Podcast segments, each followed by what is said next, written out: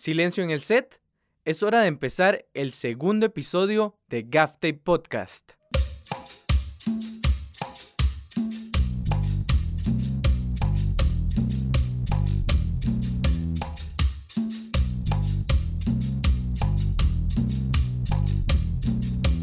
Estás escuchando un episodio más de Gaftape Podcast. Un lugar para conversar del quehacer del cine y la producción audiovisual.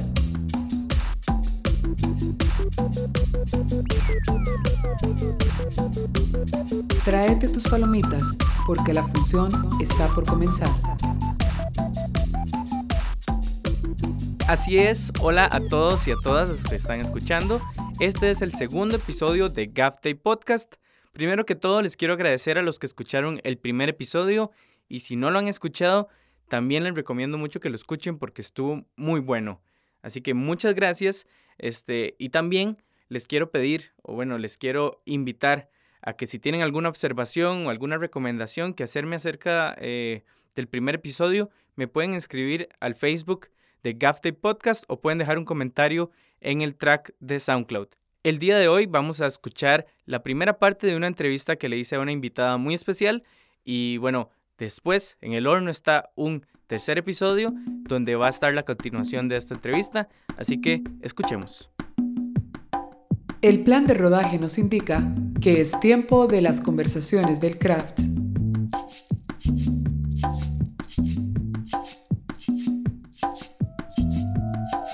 Hoy nos acompaña Marcela Esquivel,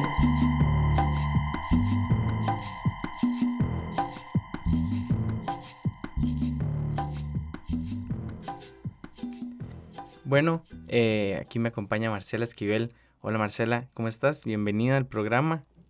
Hola, mucho gusto.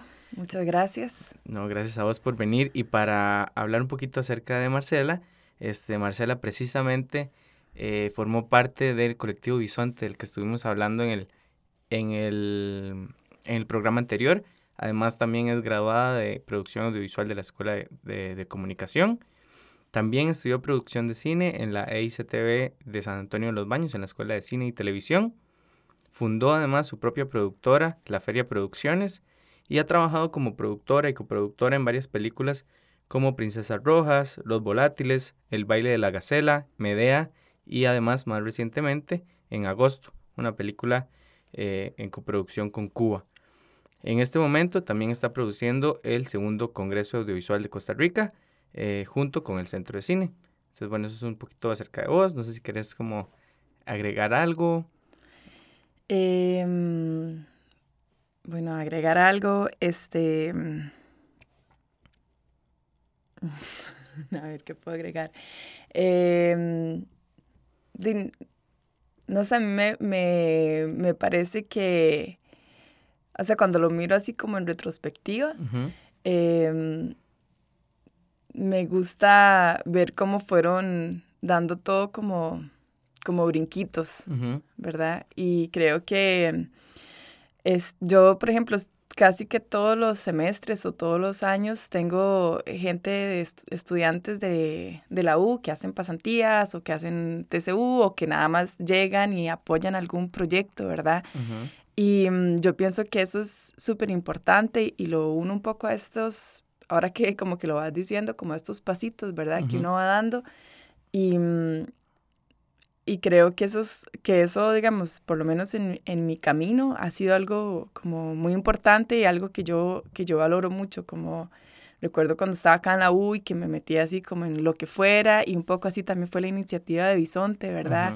de, de, buscarnos qué hacer y, y, qué crear y como como estar uno ahí un poco como, como inquieto todo el tiempo, ¿verdad? Y así es como creo que ha ido llevando una cosa a la otra como, como muy orgánicamente, algunas veces con, con, más o menos miedo, algunas veces con más o menos dosis de fracaso y de golpes, pero, pero me parece como, como bonito ese, ese recorrido así de, de saltitos. Sí, de saltitos y de ayudar también como a, estudiantes también, como siempre tenés eso. Sí, bueno, yo también siento que me ayudan un montón, la verdad. O sea, para mí, y, y, a mí me encanta, y bueno, y, aprovecho de extender la, la, invitación a todo aquel que quiera como acercarse a la, a la feria, ¿verdad? Es, es, es, siempre un espacio abierto, tanto para, para ya profesionales como para estudiantes. Y de hecho, cuando, cuando salí de la escuela de cine y dije, bueno, ya está como el momento, bueno, de la escuela de Cuba, ¿verdad? Fue como, ya es el momento de, como de que ya siento que quiero formalizar una productora y como que todas las siguientes pelis como que empiezan a tener como, como, como ese sellito de la productora y cuando empecé a pensar, bueno, ¿qué productora? ¿Cómo sería? ¿Cómo se llamaría? ¿Para qué la haría? Eh, lo primero que pensé fue en hacer una productora que pudiera ser como una plataforma, porque una de las cosas que, bueno, que, que, que, yo creo que es básica en producción es que uno pueda tener una plataforma desde la cual uno pueda hacer proyectos y, y es como, es difícil como toda la burocracia que hay a la hora de formar y establecer una productora y que no todas las personas tienen por qué hacerlo. Entonces me pareció bueno como como hacerlo y que, y que ahí llegaran otros proyectos de, de varios tipos. Y entonces eh, por ahí surgió la idea de, de, la feria y que fuera una sombrilla, ¿no? Es como, como una sombrilla a la que la gente puede como, como llegar y, y, ponerse bajo esa sombrilla y más o menos como ahí andar. O también la idea como tipo de la feria del agricultor, ¿verdad? Donde cada quien puede llegar a un espacio y poner como su stand o su puestito del proyecto que tenga y al final todo termina siendo como una feria de distintas cosas. Esa fue como, como un poco mi imagen y, y, y, de ahí también un poco la variedad de cosas que hacemos en la feria. Genial, sí, bueno, para los que no saben, el loguito de la feria es una sombrilla muy bonita. Este, los pueden buscar en Facebook y además tienen un sitio web muy bonito que cuando carga cae una sombrillita así. Es muy bonito. Este, y bueno, empecemos un poquito acerca, eh, para empezar, hablemos un poquito de em, el Congreso Audiovisual este, que estás produciendo o del, cual sos productora general. Y, y, bueno, ¿cómo podrías, digamos, para un productor audiovisual que nunca ha escuchado el Congreso, cómo podrías resumírselo? Bueno, eh, el Congreso tiene como una invitación bastante abierta no solo al, a la gente de cine, ¿verdad? Sino al, al sector audiovisual en general. Esto incluye lo que es cine, televisión, videojuegos y animación digital. Entonces, yo creo que la invitación que hace sobre todo el Congreso es a tener por primera vez un espacio de encuentro como sector audiovisual, donde el cine con sus diferencias y con sus particularidades y con su parte más artística o más comercial, ¿no? O sea, con, todo el combo, así, con toda la variedad, puede dialogar en un espacio con otros sectores del audiovisual que también están creando. Y este, tener un espacio que a la vez es institucional, pero que está siendo diseñado para permitir que se hable como honestamente de lo que cada subsector necesita. Entonces, yo lo veo como, como un lugar de encuentro. Ok, perfecto. ¿Y qué, qué diferencias se pueden encontrar entre esta edición del Congreso, que es la segunda, a la primera que fue en el 2014 en otra etapa y en otro momento del cine nacional? Este, que bueno, que si bien no está tan distante, igual ha cambiado muchísimo. Este, en los tiempos del festival El Paz con la Tierra y ahora es el CRFIC y, y bueno, que se hablaron de ciertas necesidades como la ley de cine, la comisión fílmica, incentivos de parte del Estado y que tal vez ahora sí están, eh, sí hay esta, esta comisión, hay, incentivos como el fauno, entonces bueno, ¿qué diferencia o, qué, o para aquellos que fueron o escucharon del, del, del Congreso hace en el 2014, qué diferencia o qué pueden encontrar diferente en esta edición? Yo creo que ambas ediciones son totalmente distintas, que quizás esta se alimenta de lo que fue la experiencia de la primera, ¿no? Mm, como generalmente sucede. La primera edición creo que salió como una necesidad por parte de casi que del sector que, que, que impulsaron a que sucediera este congreso porque había como una necesidad muy grande de, de, plantear políticas públicas, de, de, ver qué iba a pasar con la ley de cine. Creo que se estaba más como en una coyuntura donde se estaba trabajando muchísimo eso, había gente muy activa y había como un plazo de gobierno en el que parecía que eso iba a poder suceder. Entonces, em, el Congreso viene a ser más, ese primer Congreso fue más como, como el lugar para ejercer o para solicitar, para demandar política pública. Y buscaba resultados muy específicos. Y creo que, que generó mucha controversia también porque se encontraron sectores con, con opiniones muy distintas, pero generó resultados muy, congresos, eh, muy concretos. Perdón. De ahí salió, eh, salieron grupos de trabajo eh, que ahora luego dieron en la comisión fílmica, luego dieron en que la ley que se tenía propuesta en ese momento no pasara y que se reformulara y ahí tal vez un poco como que medio se enfrió la cosa o se perdió en toda la burocracia de Asamblea Legislativa y demás. Em, pero tuvo resultados muy concretos y era toda una cita sobre el sector de cine. Este segundo congreso yo, yo creo que no aspira a resultados tan concretos como, como lo, lo, buscó el primer congreso, sino más a buscar un lugar, un lugar de, de encuentro y de conversar. Y además han pasado tres años, como bien vos decís, muchas cosas han cambiado. Entonces, me parece como saludable dentro de una industria audiovisual que está cada vez más activa, con sus diferencias, pero más activa, eh, darnos cuenta qué está haciendo cada uno de los subsectores del sector audiovisual, que al final al cabo es muy loco, y los que vayan al, al Congreso, a la charla que va a dar Anaí Moyano, eh, la unidad de Economía y Cultura del Ministerio de Cultura está, mide, el, el, por ejemplo, todo lo que genera el sector audiovisual. Y cuando uno ve los datos de lo que genera el sector audiovisual, hay años en los que el sector audiovisual ha generado más PIB que la exportación de piña, cacao y café, ¿verdad? Y eso es para nosotros en el sector audiovisual, es un dato súper importante que creo que no estamos poniendo en perspectiva. Claro.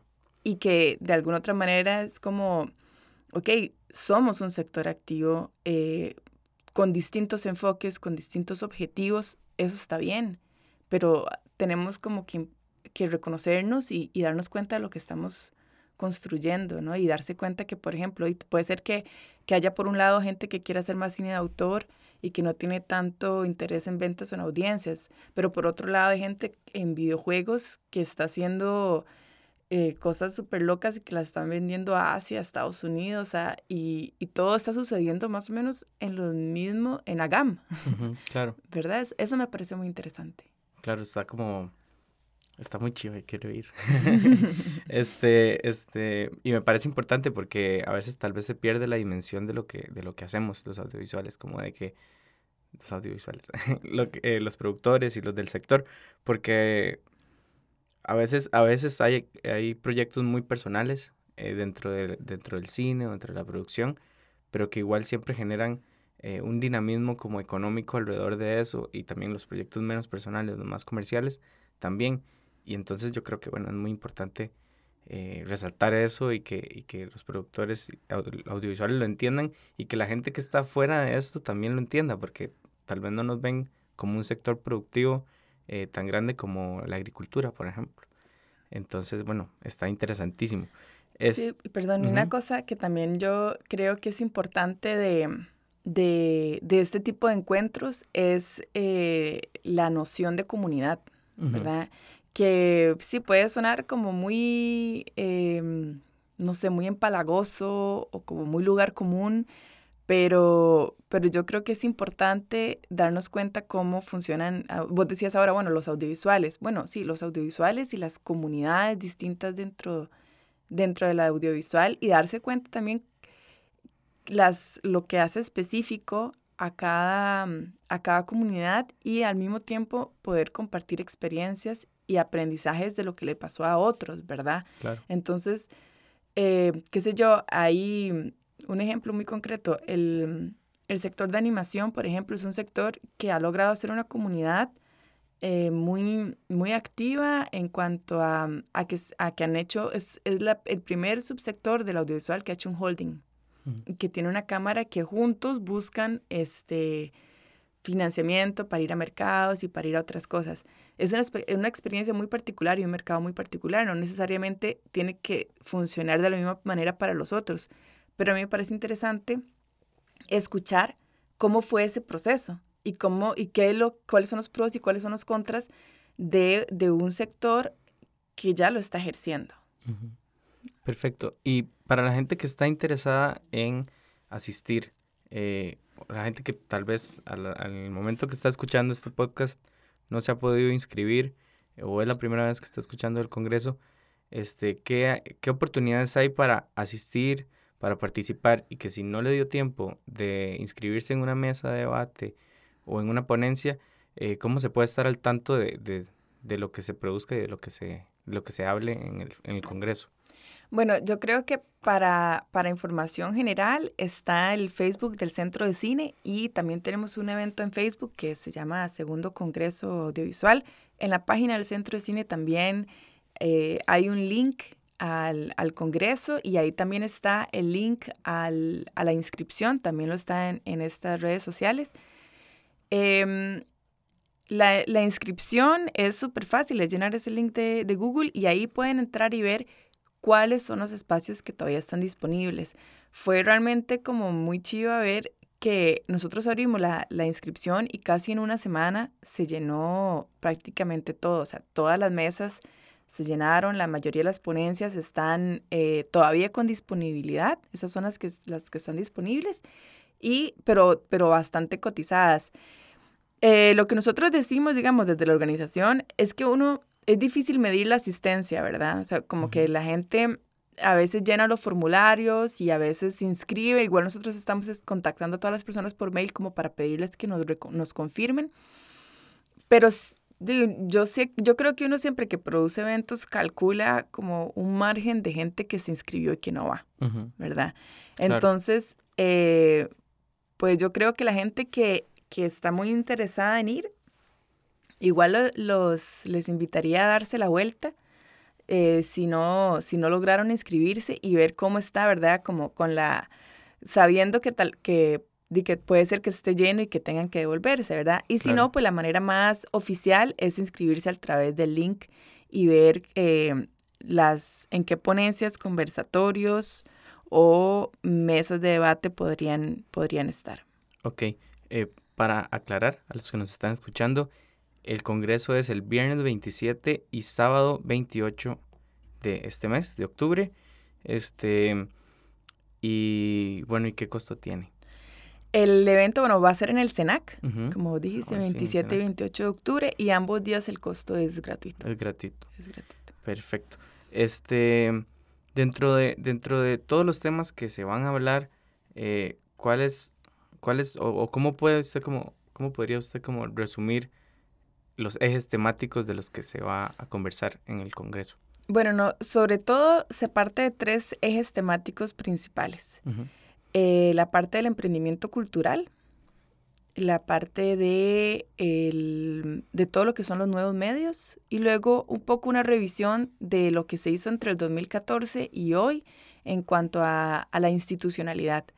Entonces, a partir, digamos, de estos tres ejes temáticos, nosotros lo que lo que hicimos fue, como es un sector tan amplio, el audiovisual, y eran ejes que igual son muy amplios, lo que hicimos fue preparar una encuesta donde se le preguntó a la gente eh, varias, varias preguntas que nos podían guiar a, a, ver cuáles eran los contenidos de los que el sector quería conversar. Y entonces, pues de ahí surgieron varios temas que obviamente tienen que ver con el proyecto actual, actual de la ley de cine, que, que, es un proyecto que, que nadie conoce, ¿verdad? Ah, y se va a presentar por primera vez en el segundo congreso y luego hay una mesa de debate también que lo va a discutir. Y de ahí luego surge, bueno, instituciones como la Comisión Fílmica, el Centro de Cine, eh, la Unidad de Cultura y Economía, va también a, a presentarse un poco sobre el Ministerio de Cultura Luego vamos como a la parte de emprendimiento cultural, que la idea es como que las, las empresas o las personas del sector em, audiovisual busquen más allá de aplicar solo un fondo y, y que, que, que, tal vez el objetivo no sea necesariamente aplicar un fondo para un proyecto en específico y luego ya, ¿verdad? Sino como intentar, eh, a quienes les interesa, obviamente no es una obligación, ver cómo pueden construir em, empresas o emprendimientos audiovisuales que no sea simplemente de fondo tras fondo tras fondo, sino cómo hacerlo sostenible, ¿verdad? Por proyectos y por proyectos que pueden ser también con encadenamientos con otros sectores. Entonces, de eso van a haber varios temas. Em, luego también tenemos eh, un sobre televisión, sobre contenidos, tenemos mucho sobre contenidos, tenemos muchos eh, temas sobre audiencias, sobre públicos. Em, también obviamente vamos a, tener una revisión sobre qué está haciendo los distintos subsectores. Entonces vamos a tener eh, representantes del sector de cine, del sector de nuevos medios, del sector de audiovisual, del sector de televisión del sector de videojuegos y del sector de animación digital. Ok, y me parece, bueno, personalmente muy chiva, me encantan como los, todos los ejes y me interesan muchísimo, pero digamos, eh, sí, o sea, ¿cómo podríamos, eh, qué podríamos, o sea, bueno, hablamos de productores y de la gente del gremio, tal vez la gente que está activa trabajando, pero ¿cómo podríamos o, cómo podrían aprovechar los estudiantes este espacio también? Este, ¿Son bienvenidos en el Congreso?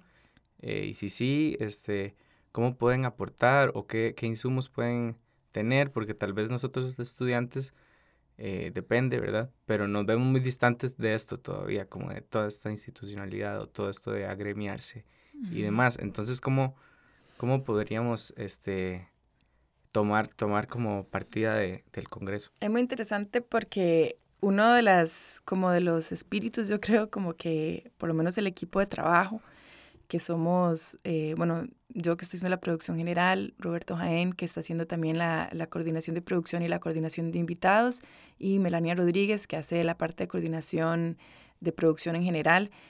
Eh, uno de las, como de los espíritus que tuvimos siempre como al formular el Congreso es que fuera como un espacio, o sea, ya que es una cita para reunir sectores, ¿verdad?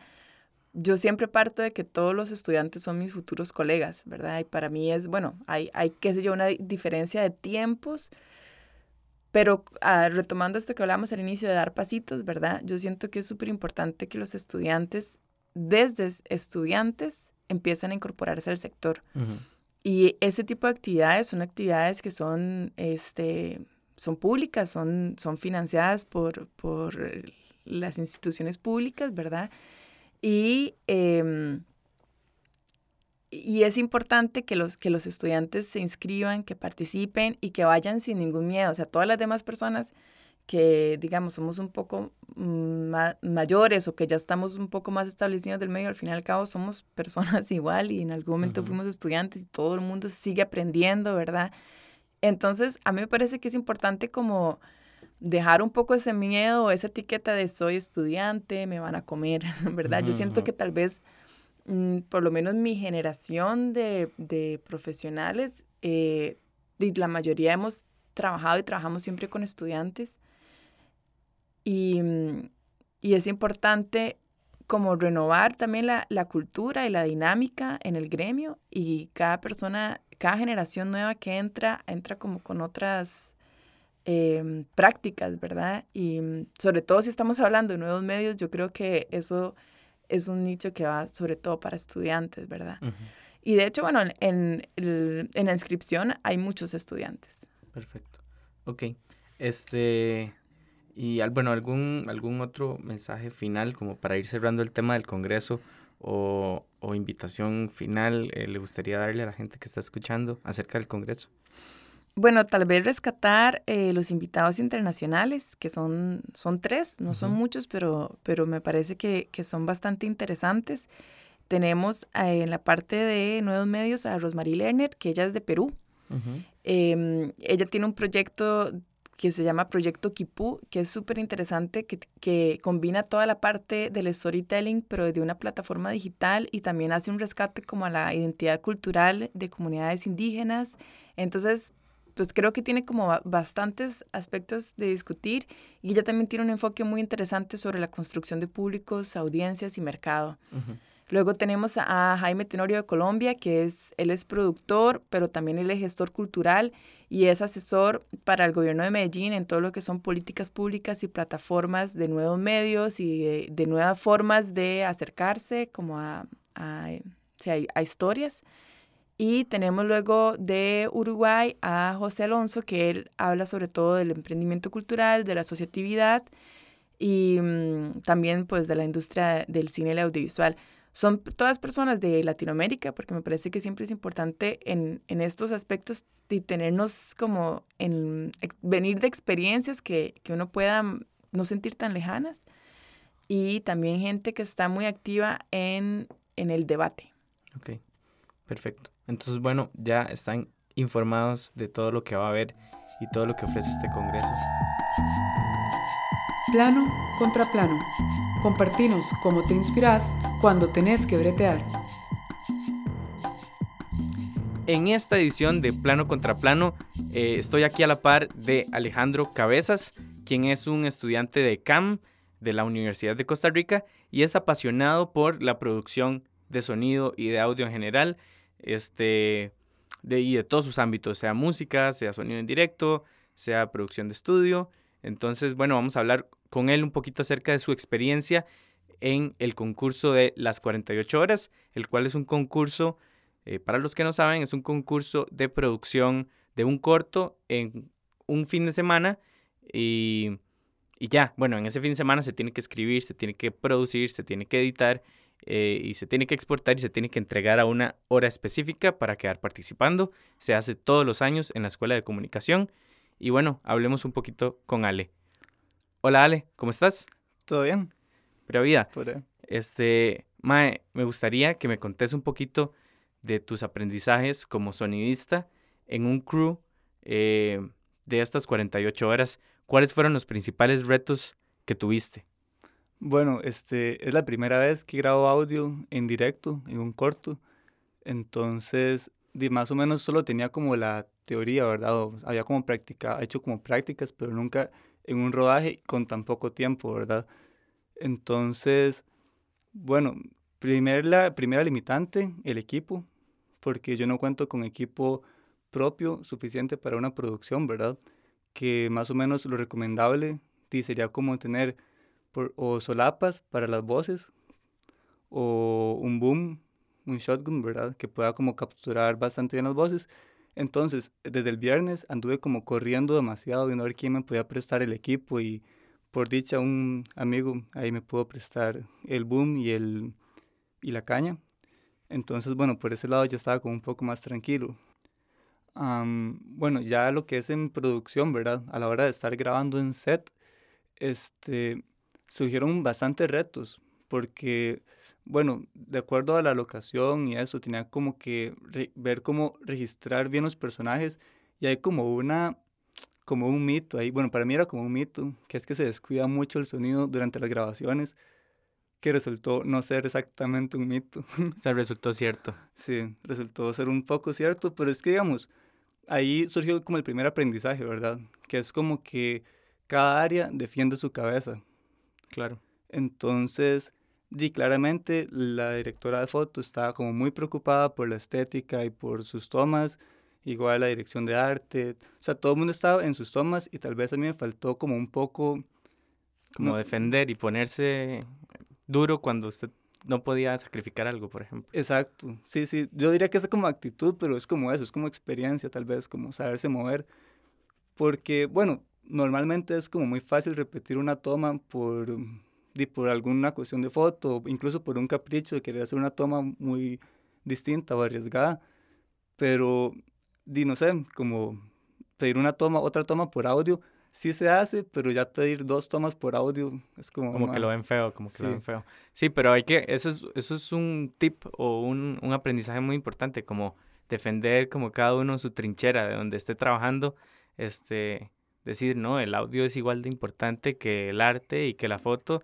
Y bueno, y esto no salió bien, hay que repetirlo. Exacto, yo creo que mientras se entienda que el fin no es como defender el audio, sino como la calidad del producto, o sea, como que todo en sí es para que haya un buen producto, al final creo que se logra como entender, como que todo logramos como soltar, porque, no es una cuestión de ego, es una cuestión de lo mejor para el producto. Claro. Eh, y en este corto vos tuviste que postproducir el audio también. Sí. ¿Y cuánto tiempo tuviste? Bueno, eso fue, eso fue un reto bastante intenso. Este, y tuve como tres horas y media para buscar los audios, ¿verdad? Como ya una vez que estuvo el corte, tuve que buscar los audios de cada toma, limpiarlos, este, y no sé, las voces tomaron como bastante tiempo, incluso encontrarlas ahí por problemas de, bueno, ese es otro consejo, pero ya como una coordinación tal vez con dirección de foto a la hora de hacer el plan, el guion técnico, incluso con las claquetas, ser muy estricto, porque si no se hace una toma o una claqueta una vez, di, el, por, lo menos en audio no tengo referencia de, claro. de qué estoy buscando, ¿verdad? Claro, y tener un buen script, alguien que esté llevando cuál clip quedó bien en audio y cuál clip quedó bien en foto y de repente. Sí, eso, eso hubiera agilizado un montón la producción. Y bueno, dice, tuve tres horas y media para eso, los sonidos, ambiente, efectos, todo. Ok. ¿Y que al final cómo, cómo quedaste contento con el producto final o qué, qué pensás? ¿Qué hubieras hecho distinto? hubiera, bueno, me gustaría, hay como un mito, también hay como una idea de que se puede como mejorar el producto para entregarlo. Me gustaría, siento que se puede mejorar muchísimo desde todas las áreas de postproducción, pero siento que el producto como tal se defiende, se defiende bastante bien. Perfecto, perfecto. Así que bueno, los invito también a que estén pendientes de la muestra de este concurso Las 48 horas. Va a ser el 3 de noviembre. Este, por ahí pueden buscar el, el Facebook de la 15, que es eh, esta semana de la comunicación que organiza el concurso. Y ahí pueden ver qué día va a ser la muestra. Muchas gracias, Ale, por participar. Gracias por invitarme, de fijo. Tape Podcast. Y bueno, con esta intervención de Ale vamos terminando el programa. Le quiero agradecer muchísimo a él y a Marcela Esquivel por haberse apuntado a ser parte de este segundo episodio. También este, les quiero agradecer a ustedes que nos escucharon hasta este momento. Les recuerdo que la segunda parte de esta entrevista viene en un tercer episodio de GAFTE Podcast y también les eh, invito a que nos sigan en Facebook y en SoundCloud. Estamos como GAFTE Podcast. Este episodio no hubiera sido posible de, no ser por la ayuda de Carolina Muñoz en la asistencia de producción, Francela Chávez en la supervisión periodística, mis jefes del Betalab, Oscar Alvarado y Larisa Coto, y Manuel Navarro como técnico de grabación. Además, les quiero recordar que se suscriban a SoundCloud y que le den like a nuestra página GapTape Podcast para que les sigan llegando noticias acerca de este programa. Está el tercer episodio en el horno, ya casi sale. Mi nombre es Andrés Hidalgo, director y productor de este podcast. Chao.